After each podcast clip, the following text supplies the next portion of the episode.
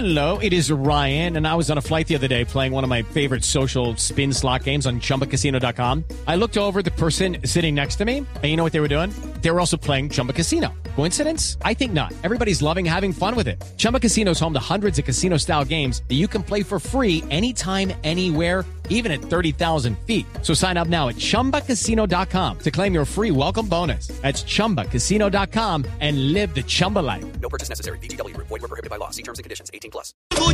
Bienvenido, doctor Lucena, director de Coldeportes. Hola Vanessa, ¿cómo estás? Muchas gracias por tenernos acá a hablar de un tema que indiscutiblemente une a los colombianos, que nos llena de alegría, de inspiración. Oiga, usted que fue, ustedes- usted fue campeón de squash. Sí. Y en el supe que 2004, usted ¿no? No, yo en no gimnasia nada. hizo algo por ahí, me contaron. No, pues hice gimnasia olímpica, pero nunca llegué a las grandes ligas de nada. Pues a, a quebrarme un poquito la columna solamente.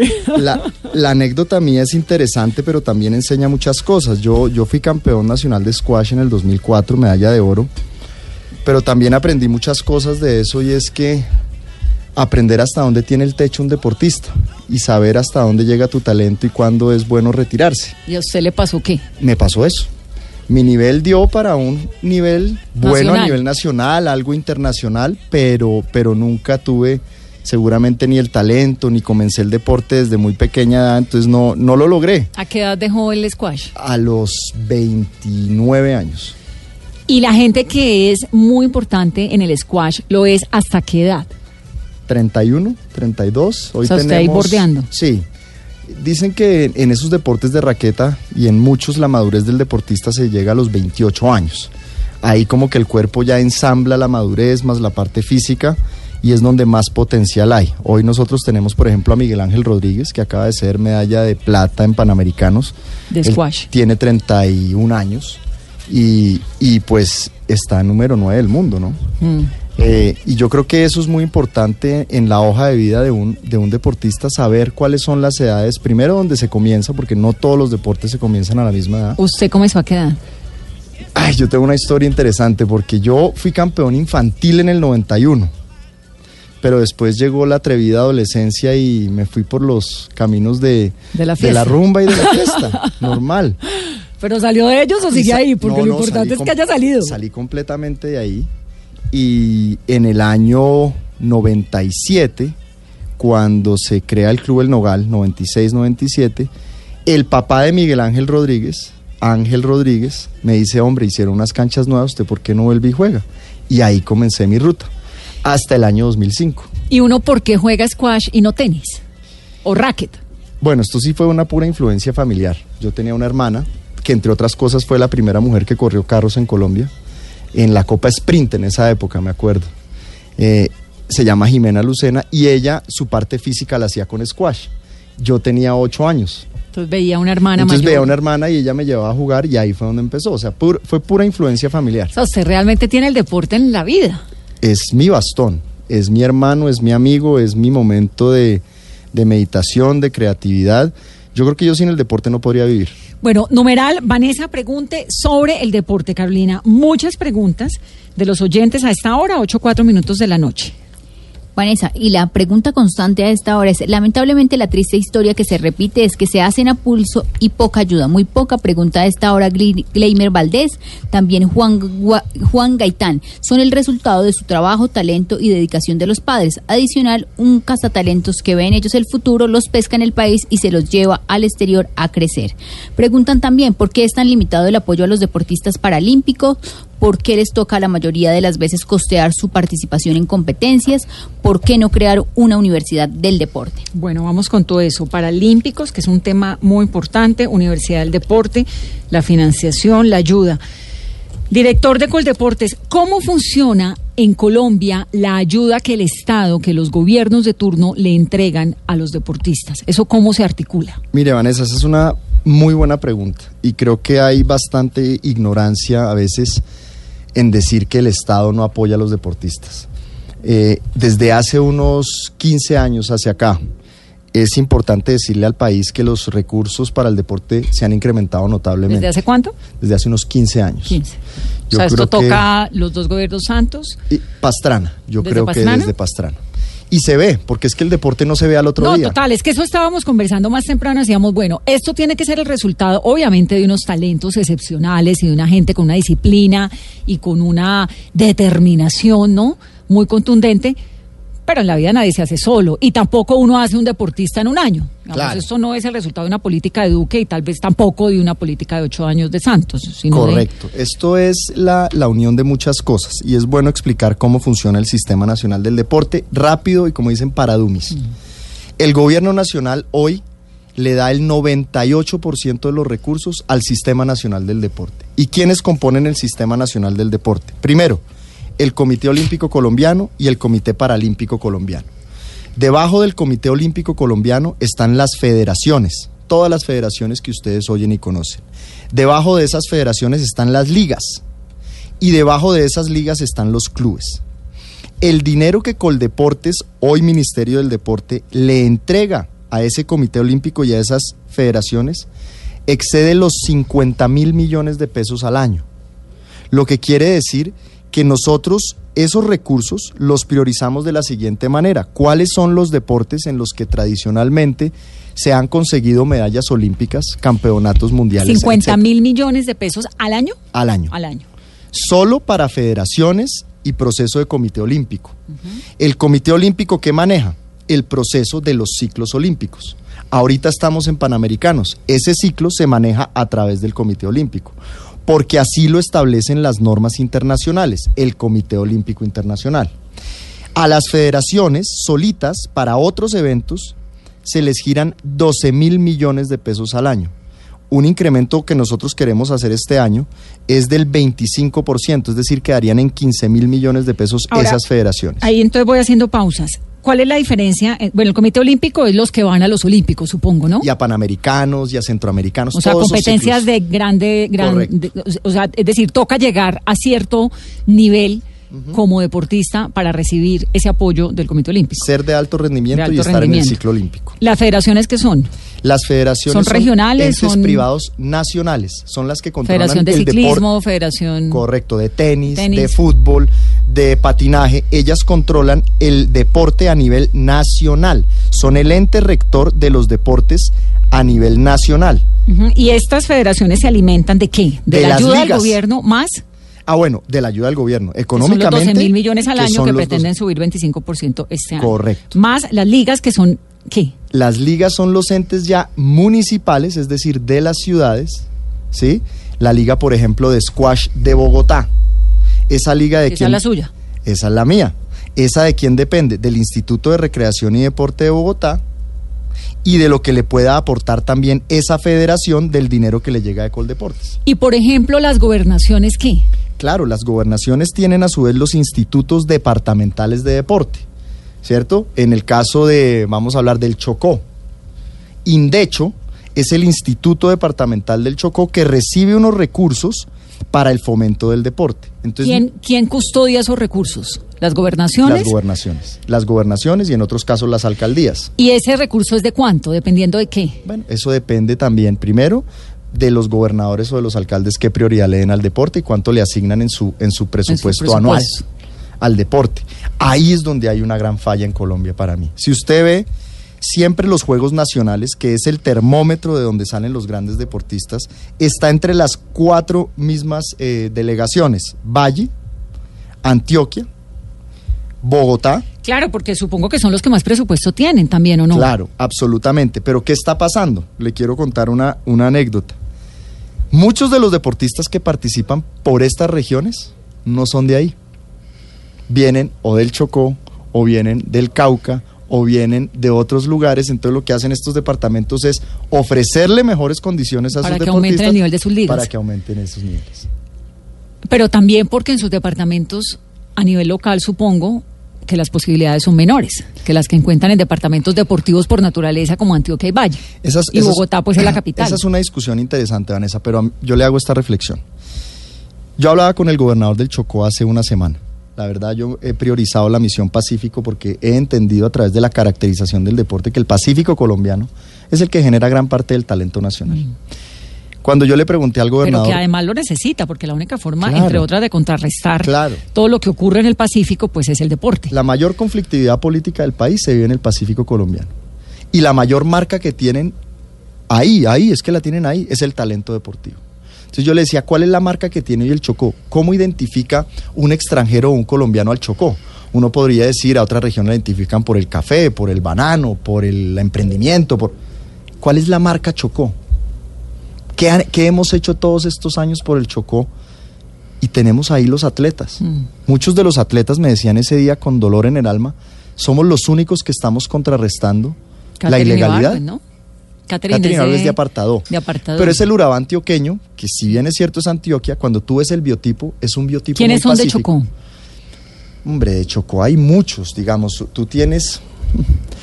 Porque es, es que muchos son de Buenaventura, muchos son de, de Tumaco, de Chocó, que yo me acuerdo en este momento debemos tener de los pesistas hay, por ejemplo, nombres no te puedo decir ahorita, pero el 70% de los pesistas colombianos pueden venir entre Chocó y Buenaventura, de esa región, de esa frontera. ¿Sí? El fútbol del Chocó, ¿cierto? Eh, tenemos, por ejemplo, los hermanos Rentería, un jugador muy famoso, por ejemplo, del fútbol colombiano, que fue Watson Rentería. Eh, tenemos de Ismina, Chocó, el, el equipo campeón nacional de balonmano. Tenemos, no sé si usted lo sabe, tenemos la liga de surf del Chocó que queda en Nuquí. Y hoy están preparando un campeón nacional.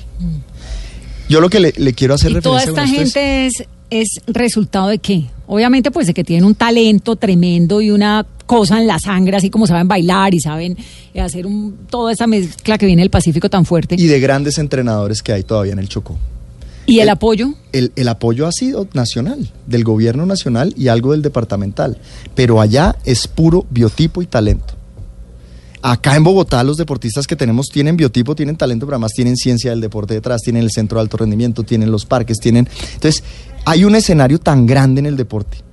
Pero si no empezamos a priorizar esa región Pacífico, que es la que hoy ha dado el 54% de las medallas olímpicas, y es solo el 15% del territorio, pues el país jamás va a salir de ese, de ese viacrucis de conflicto social en una zona que tiene la solución en su mano. Y la solución que nosotros hemos visto como gobierno es este proyecto que hemos denominado Colombia Tierra de Atletas. Y atletas significa todo, no solo el que hace atletismo, aquí es, se cataloga atleta como cualquier deportista. Entonces nosotros, a través de esa inversión, y quiero que eso le quede Este claro. Colombia Tierra de Atletas es un proyecto del gobierno actual. Sí, señor. Este fue con el proyecto que llegamos nosotros. Eh, cuando, cuando recibí la designación del presidente Coldeportes, yo dije, primero hay que caracterizar el país. ¿Cuáles son los deportes y cuáles son las regiones que dan esos deportes? Sería equivocado hoy tratar de implementar un proceso de ciclismo en el Chocó. Primero porque no les gusta el ciclismo. Es, es excepcional la persona que le gusta el ciclismo en el Chocó. Diferente a la gente como pasa con Egan, de Cundinamarca, de. Cundinamarca, eh, perdón, de Boyacá, de Bogotá, eh, del eje cafetero, de Antioquia. Ahí los planes de ciclismo brotan.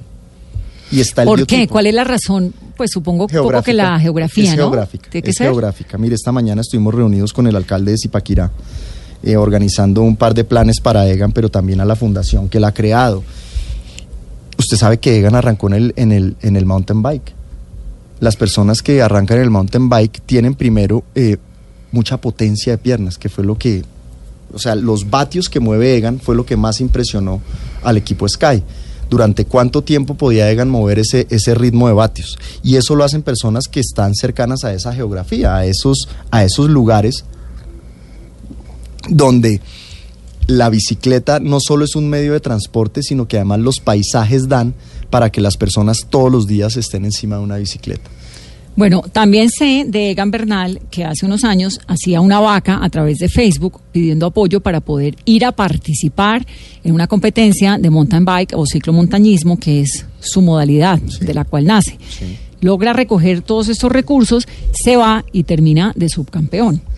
He invitado a varios deportistas al programa para que podamos como comprender cuál es su visión y, y cómo han ido evolucionando. A Santiago Giraldo, que fue tenista profesional, eh, en el puesto, en el ranking de la ATP fue número 28 en el año 2014. Santiago, buenas noches y bienvenido a Mesa Blue. Hola, buenas noches, ¿cómo están? Y qué gusto estar con ustedes. Con saludo a todos y a Ernesto que tengo compartir mesa con él ahorita aquí. No le oigo. Hábleme un poquito a ver que estoy como perdiéndolo. Sí, a ver, trato de escucharte un poco. Ojalá que la señal nos dé en este momento. Estoy bien. Ay. Hace mucho frío. Espero que la señal nos dé porque no se escuchaba muy bien. No, Pues ya yo- que los saludaba, qué gusto estar aquí con todos ustedes. Bienvenido, Santiago. Y felicitaciones porque fíjese, yo realmente creo que todo esto que uno va cosechando en la vida pues va de- derivando en triunfos. Entonces Santiago es el número 28 en el ATP en el 2014 y luego se van acumulando una serie de triunfos que terminan pues como estamos ahorita viendo a Robert Farah y a Juan Sebastián Cabal que terminan siendo campeones, creo en Wimbledon. Eso todo como que se va sumando, ¿no? Oiga, y a propósito, eh, Santi, acaban de ganar. ¿Cómo les fue que estábamos en pleno partido? Hola Ernesto, saludos de nuevo. Bueno, espectacular, la verdad. No. No le oigo. Vamos a tratar de, de- de recuperar esa, esa comunicación con Oiga, él. Vanessa, ya le cuento una cosa de Santiago que nos trae el ejemplo perfecto. Santiago Giraldo es el, el perfecto ejemplo de familia, Estado Está en y em- Estados Unidos. y empresa privada. Estar en Washington, no sé si estará también con ellos en el torneo. No sé si él también lo está jugando. Vea, yo conocí por cosas de la vida, yo un día estaba entrenando haciendo una preparación física en Santa Marta. Yo siempre cuento esta historia. Y un papá que me vio entrenar en la playa, estábamos haciendo unos entrenamientos en la playa, me dijo, yo tengo un hijo que juega tenis y estoy seguro que va a ser campeón nacional un día y va a llegar muy lejos.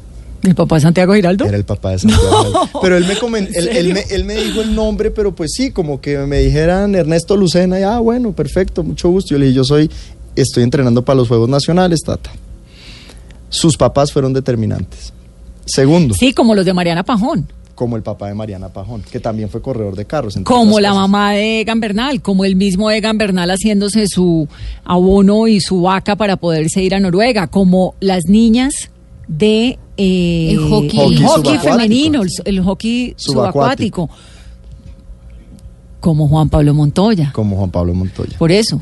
La familia es. Y ese es el resultado entonces el del Estado. detonante. ¿Falta, falta algo ahí o, o es que lo- la gente es tan excepcional que su talento sí o sí termina saliendo por algún lado? Mira, hay tanto Los talento. terminan fichando afuera. Hay tanto talento que siempre hará falta. Es lo primero. Segundo, usted puede decir hoy dupliquemos el, el presupuesto del deporte y se puede hacer. Y apenas riegue esa semilla, se va a triplicar el talento porque cada vez van a salir más. Llega un momento donde el Estado no puede. Y aquí hay dos factores determinantes. Estados Unidos ya comprobó el modelo, el deporte universitario. Claro. Hoy donde está la cuna del olimpismo norteamericano es en el NCAA. Usted sabe que la NCAA, hoy todas esas universidades, primero, becan a sus, a sus Claro. grandes deportistas. De, de Estados Unidos y de cualquier lugar. Y de cualquier lugar. los del llevan, mundo. Se los venga. llevan, venga, estudie. Sí. Y no se preocupe que su plan de trabajo corre por cuenta de la universidad. Entonces al Comité Olímpico Americano realmente le entregan la pulpa para la última, ya la última concentración donde tienen que ir a unos olímpicos. Aquí hay becas para los estudiantes, Sí, hay muchas universidades, en las que lo universidades, hacen, muchas que lo hacen, en las públicas. muchas que han cogido ese modelo. Por ejemplo, en las públicas, digamos, si usted es un talento especial, yo en la pública no sabría decirle cómo manejan esas becas. yo creo que no, en la universidad. Pero Coldeportes tiene alguna alianza con la Universidad Nacional, con, la uni- con las universidades. Este, eh, eh, desde que entramos al gobierno, metimos en el Plan Nacional de Desarrollo el artículo 190 que se llama becas por impuestos.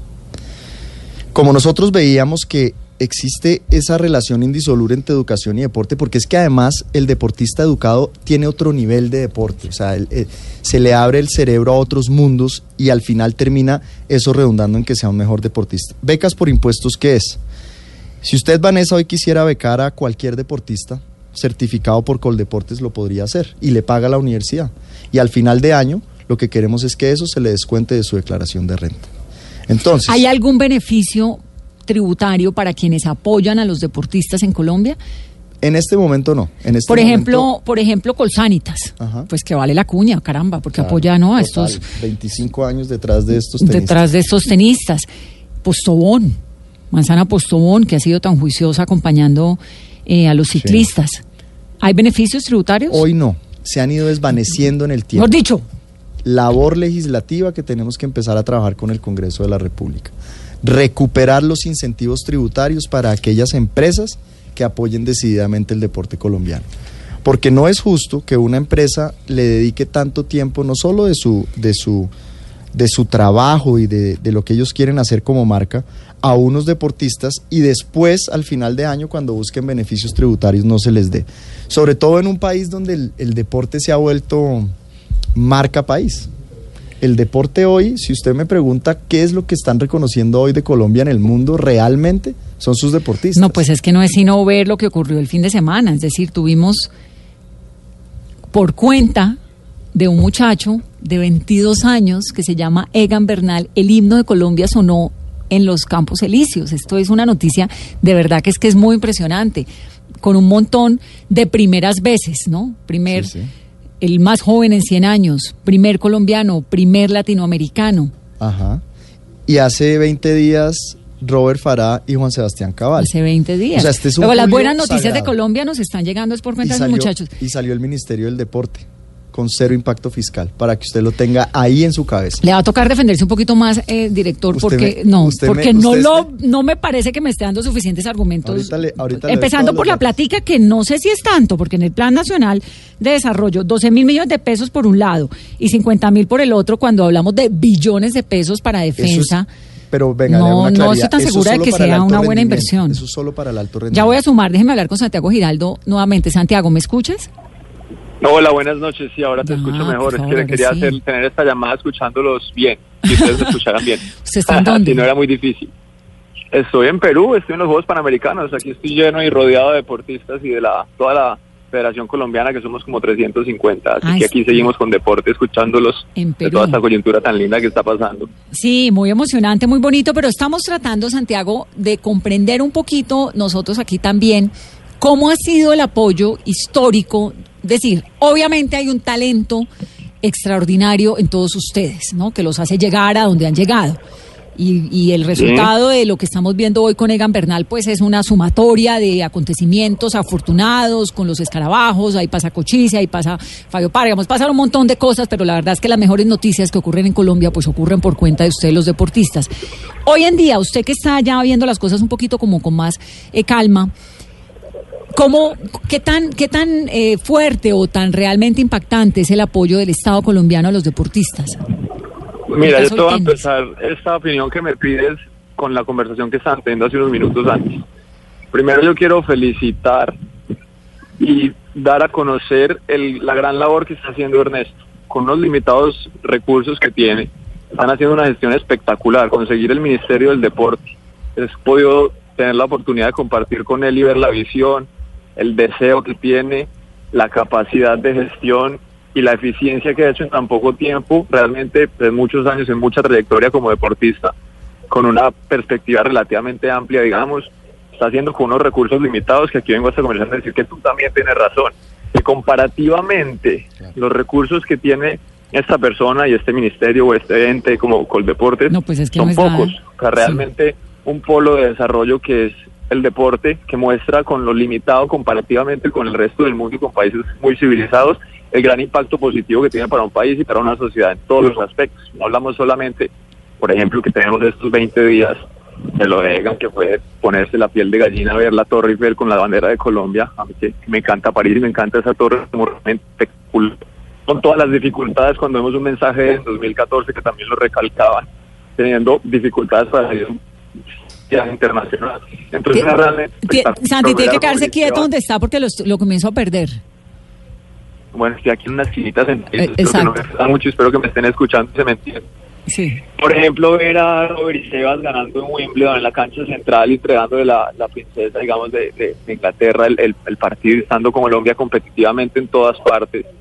Es una cosa que realmente, como te digo, genera un impacto y es muy, muy, muy positivo en todos los aspectos. Entonces yo creo que si me preguntas primero, eh, ¿cómo lo veo yo? Yo lo veo que lo que está pasando es que se está organizando una serie de, de cosas para que el Estado entre y apoye muchísimo más, con muchísimo más recursos, que ¿Cuán- se hagan mucho más eficientes la destinación de esos recursos para poder de manera combinada, porque digamos, el- aquí pasan dos cosas, de la manera del tenis, que ha sido una, una empresa privada, porque ha sido Colsanitas la que ha escrito toda la historia de, este, de esta camada que somos nosotros de, de poner el tenis como un referente mundial cuando el tenis no existía, y la combinación de una, de una eficiencia pública, digamos, ahora aquí están en estos juegos, viendo todas las cosas que se pueden mejorar y se pueden trabajar para que sea mucho más, repito y valga la redundancia, la eficiencia de esos recursos, sabiendo el potencial humano, que también alcancé a escuchar un rato de lo que hablo. Obviamente en Colombia tenemos un talento físico Tremendo. de la parte, digamos, pacífica, que es impresionante, porque realmente tienen una capacidad, una fuerza. Vemos la capacidad que tienen en la parte del ciclismo de, de generar vatios, de tener un hematocrito tan alto por los 2.500 metros de altura. ¿Qué es un hematocrito, que tenemos en Los niveles de que tenemos en, fútbol, el talento, la capacidad, la visión, la perspectiva como deportistas. El hematocrito es algo que solamente relativamente puedes desarrollar con una altura, es como un doping natural por la altura que te genera el- los glóbulos rojos y los glóbulos blancos, te generan una serie de condiciones, la altura por la exigencia y la falta de oxígeno a generar unas condiciones especiales pues para un rendimiento Sí. eh, puntual en cierto tipo de- entonces, de, competencia. Hay, ¿Le da a usted la sensación de que hay una conciencia en ese momento en que hay que hacer inversión mayor? Lo del Ministerio del Deporte ahorita lo vamos a explicar muy bien cómo funciona, si es necesario o no, qué, como, qué recursos o qué beneficios van a tener los deportistas. Pero estamos de acuerdo con que no ha sido lo suficiente. Digamos que comparativamente con todo lo demás, con defensa, con otras necesidades, bueno, educación que es tan necesario, lo del deporte no ha sido el principal, el propósito de- del Estado colombiano.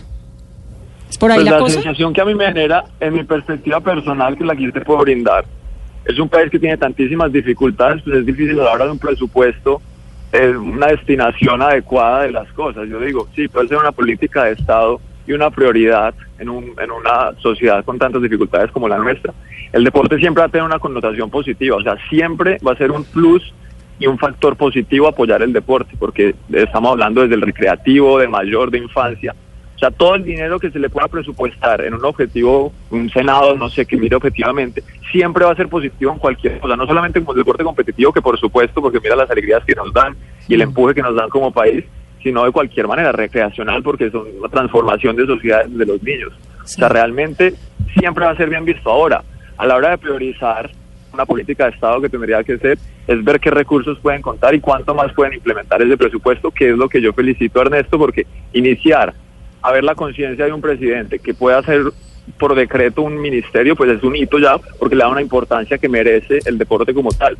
Y todo este tipo de triunfos que realmente salen de manera aislada, porque es mucho el talento y porque obviamente hay un dinero que salen y nos muestran que estamos a la, a la, a la altura de los mejores, es un incentivo para que esta política de Estado, para que esta gente, para que ustedes los periodistas se den cuenta de cuán capacidad tenemos y cuán transformador puede ser el deporte como tal. Así que yo creo que es aprovechar toda la coyuntura, juntar todos los ingredientes que tenemos, obviamente con un trabajo, Sí. sueltos, y poder hacer mucho más eficiente todos estos, estos brazos del pulpo, armarle la cabeza y poder hacer muchas cosas que tienen que empezar con una iniciativa. Así lo veo yo de una manera un poco ambigua. Muy bien, Santiago. Muchas gracias y un abrazo allá en Perú. Bueno, muchas gracias. Santi, abrazo. Estén muy bien. Chao, Ernesto. Felicitaciones y aquí seguimos. Ahí estamos en contacto. Cuídate mucho y gracias. Son amiguis. Amiguis. Pero vea, permítame decir una cosa, y usted puede hablar con varios de los deportistas porque yo creo que el gran legado que vamos a dejar, no sé cuánto vaya a estar yo en este cargo, eso es incierto. Lo que sí es cierto es que llegó por primera vez un deportista donde ellos se ven reflejados. Y con las conversaciones que he tenido con ¿Ese es varios... usted? Ese soy yo. Es que ojalá el próximo ministro del deporte sea una persona de esas. ¿Pero lo tenemos acá o no? Sí, eso es lo que el presidente dijo. Yo, por supuesto, feliz de recibir el cargo, pero va a haber un siguiente. Y ese siguiente que tiene que recibir el próximo gobierno, porque ya nos quedan tres años larguitos. eh, ¿Cuándo, O menos, pero ¿cuándo nace ese ministerio? ya, ya nació. Ya, Ya, se firmó la ley. pero ya solo están falta dando. el nombramiento, claro, solo falta el nombramiento del ministro. Ya la ley. La y usted va a pasar de director de Coldeportes a ministro del deporte y qué? Y toda la maquinaria alrededor. Bueno, maquinaria no es una, una, una palabra tan adecuada, pero digamos todo lo que funciona alrededor, eh, sus viceministros. ¿Es, es Le- necesario un le ministerio? cuento, Le cuento, Entonces, Pero para allá. contésteme eso, déjeme que tengo que ir a break y Vamos a hablar también con Marisabel Urrutia, que tiene también una versión sobre todo esto. Volvemos Excelente. en segundos. 8.32 minutos de la noche. Estamos hablando sobre el deporte en nuestro país. Numeral Vanessa pregunte sobre el deporte, sobre todas estas glorias que nos han traído los deportistas colombianos, sobre el ya cuasi conformado Ministerio del Deporte con el señor nuevo ministro del Deporte que lo tenemos aquí. Carolina Oyentes. Muchas- rápidamente. Muchas preguntas. Nos han dicho que por qué no hemos contado las medallas que ya hemos ganado en los Juegos Panamericanos de Lima, Vanessa. Hoy. Sí, 19 Bueno, medallas bueno, lleva esta- Colombia. 7 de oro, 6 de plata y 6 de bronce. Muy bien, felicidades. Es que por donde uno mira, los colombianos tienen buenas noticias. Y adivine de dónde vienen esas, esas medallas. Entonces tenemos de pesas. Hoy nos sorprendieron con una que no estaba pronosticada. Nosotros tenemos unos pronósticos que fue taekwondo. Eh, no teníamos pronosticada oro en taekwondo y se nos dio taekwondo. Ganamos en mi deporte, en squash, en dobles mixtos, una modalidad que no se había hecho y Miguel Ángel Rodríguez y Catalina Peláez eh, sacaron esa medalla de oro. Así que ¿Ustedes en el pronóstico tenían anotado eh, el Tour de Francia? No. A ver, Fue una gran sorpresa cuento- también para No, ustedes. nosotros, yo, yo tuve la oportunidad de hablar en enero con Sir David Brailsford, se llama él. Él es el manager del Team Sky o Ineos. o sea, el equipo en el que ganó. Sí, y fue es más la persona, él fue el que vio a, a Egan y dijo yo lo quiero en mi equipo. Y él en enero me dijo, es cuestión de tiempo. Egan va a ganar muchos tours, lo que pasa es que no sabemos cuándo. Pero tengan la plena seguridad. Y después terminó con esta frase, me dijo, Egan va a ganar. No sabemos cuándo, pero va a ganar. Y siéntanse or- orgullosos de algo. Brasil es al fútbol como Colombia es al ciclismo Claro. el talento sobre la bicicleta está. O sea, ustedes tienen un potencial y pueden ser la potencia dominante por muchísimos años. Simplemente si hay método y rutina.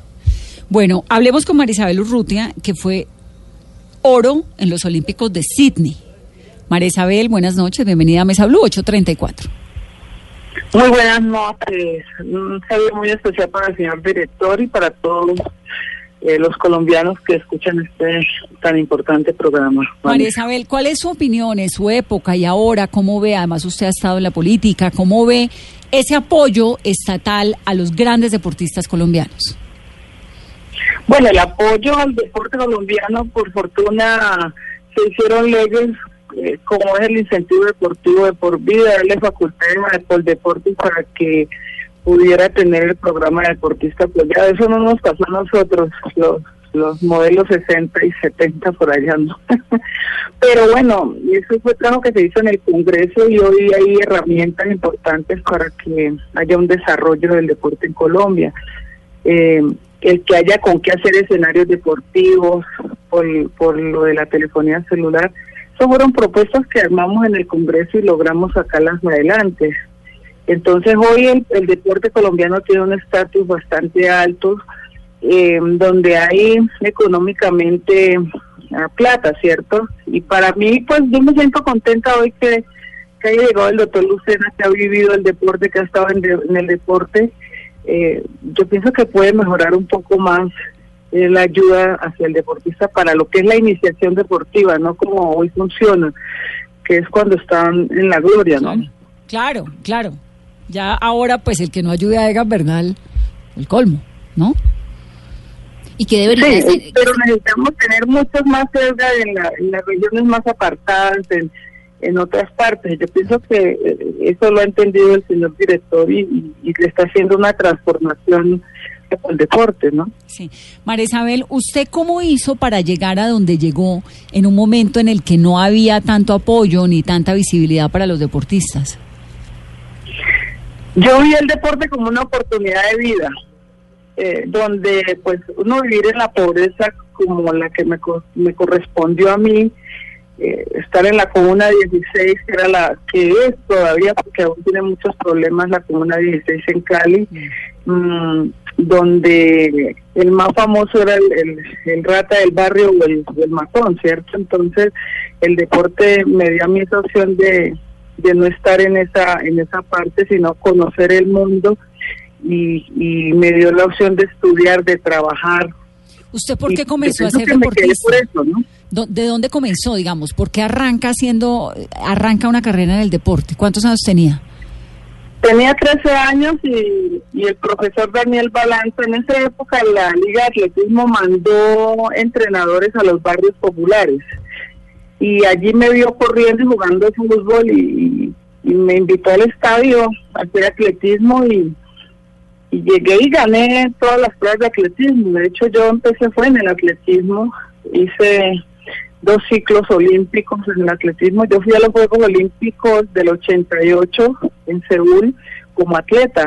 Después de eso fue que me volví pesista. Y el ser atleta me sirvió para entrar a trabajar a empresas municipales. Entonces eso me alejó de lo que eran las calles de, de Mariano Ramos. ¿no? Sí, Mariano Ramos es el barrio donde usted crece, ¿no? En Cali. Sí, señora. Pues María Isabel, nos enca- ¿Y ahorita ya no está haciendo política o sí? A ver, la política se hace todos los días. Eso es- eso no, pero no, es mi cuerpo, periodismo. le hago un cuerpo ajeno. Ahora estoy dedicada al deporte. Eh, estoy, soy entrenadora de levantamiento de pesas aquí en, aquí en Bogotá. Tengo ya campeones medallistas olímpicos, juveniles, tengo mundiales.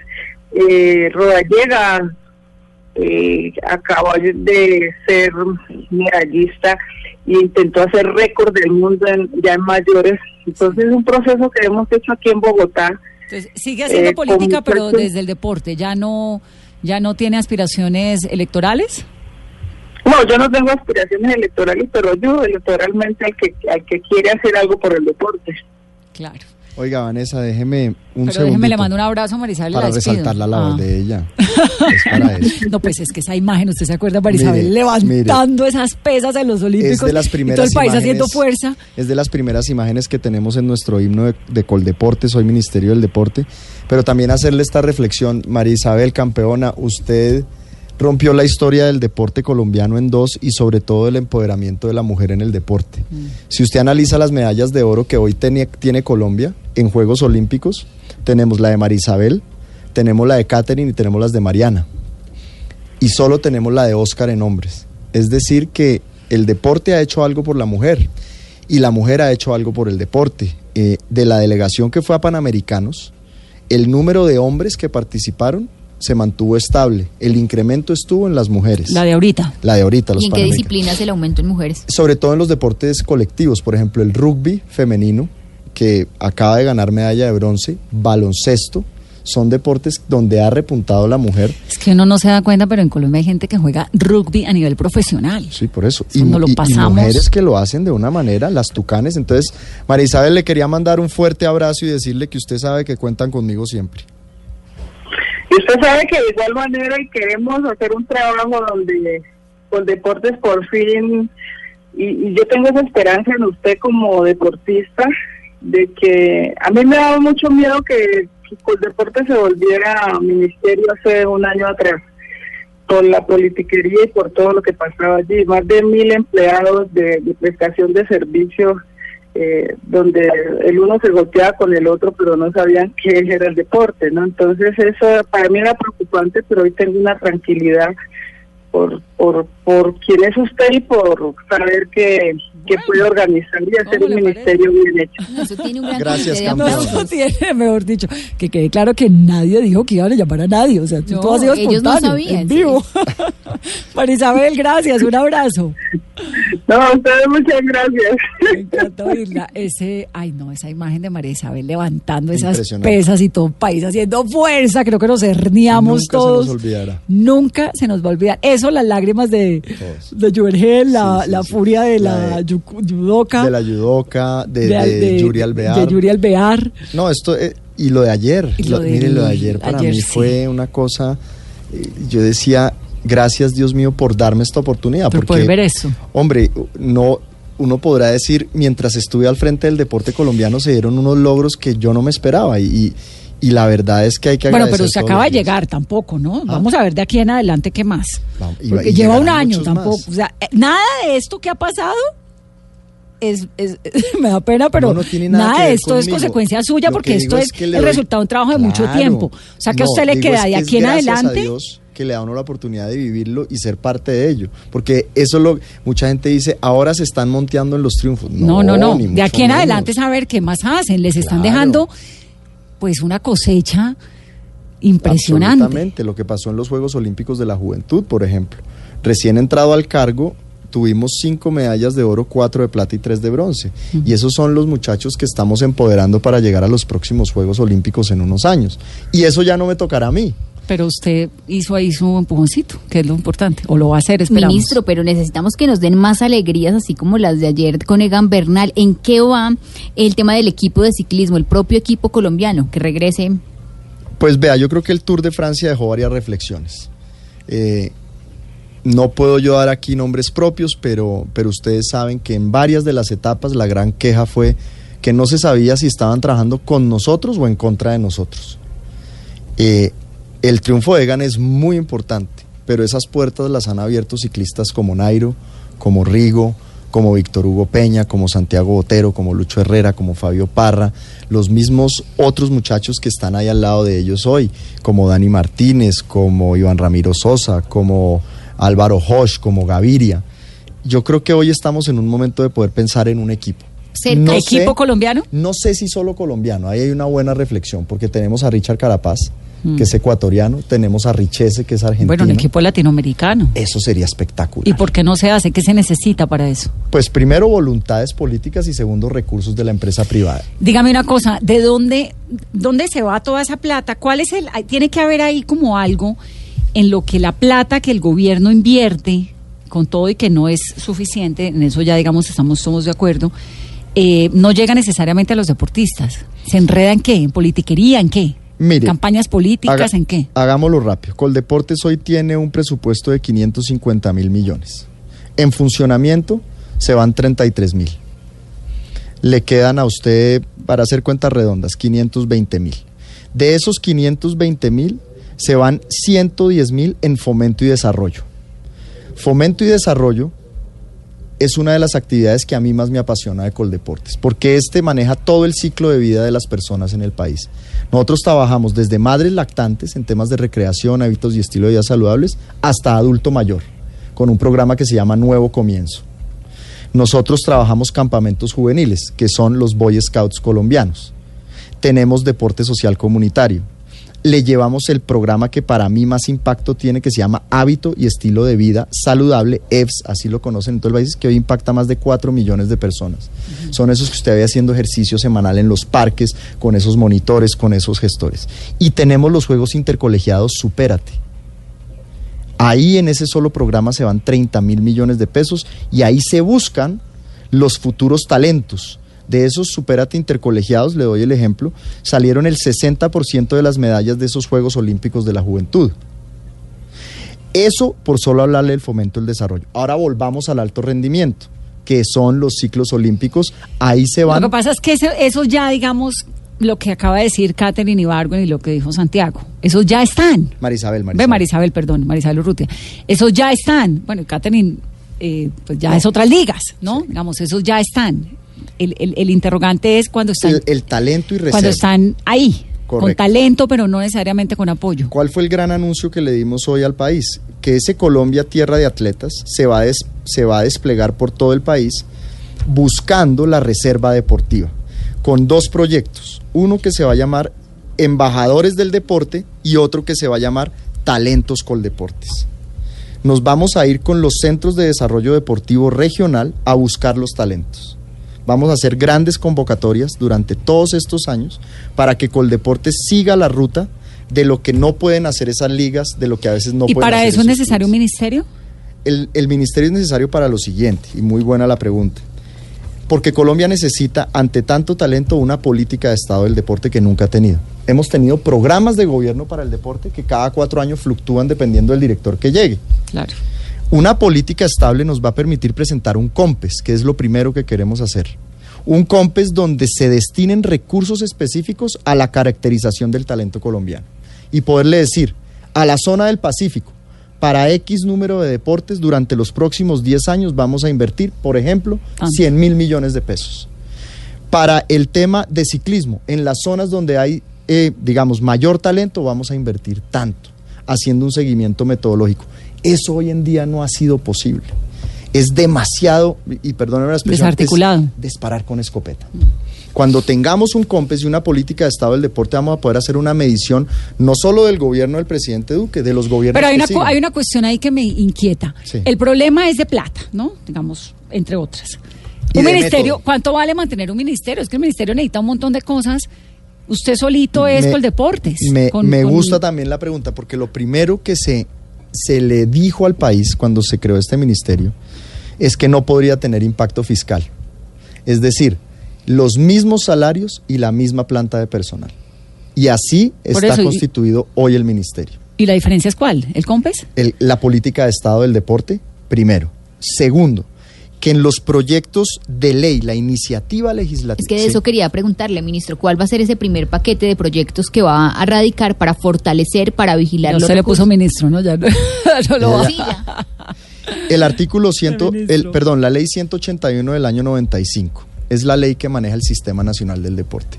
Ese es el primer paquete de reformas que tenemos. Queremos mirar cómo está funcionando ese sistema para que esos recursos no se malgasten, para que esos recursos lleguen donde tienen que llegar. Segundo, le he pedido al Procurador General y al Contralor General, necesitamos un Procurador y un Contralor específicos para el deporte, para la vigilancia de los recursos en el deporte. Tercero, tenemos que hablar del dopaje en Colombia. A más talento, más mafias que se quieren meter a dopar a nuestros niños y a nuestros jóvenes. Y para eso necesitamos una política de reforma penal, el artículo 380 del Código Penal. Lo vamos a reformar y con la ministra de Justicia estamos articulando el proyecto. Y el último y no menos importante, la articulación del sistema educativo con el deporte colombiano. Primero, y lo he hablado con la ministra de Educación, tiene que volver la educación física a la básica escolar. Los niños de los colegios públicos en la básica hoy no reciben educación No, eso física. sí me parece. Sí, se desmayaba uno, pero pues le tocaba y algo aprendía. Pero, pero es que además en el proceso y- cognitivo y cerebral de los niños es Total, fundamental. Fundamental el deporte. Segundo, ya tenemos los juegos intercolegiados. Pero tercero, las universidades, como lo dijo algún eh, dirigente deportivo, no pueden seguir siendo el cementerio de los deportistas en Colombia. En mi época pasaba. A uno, el que, el que quería hacer deporte le decían que era el vago.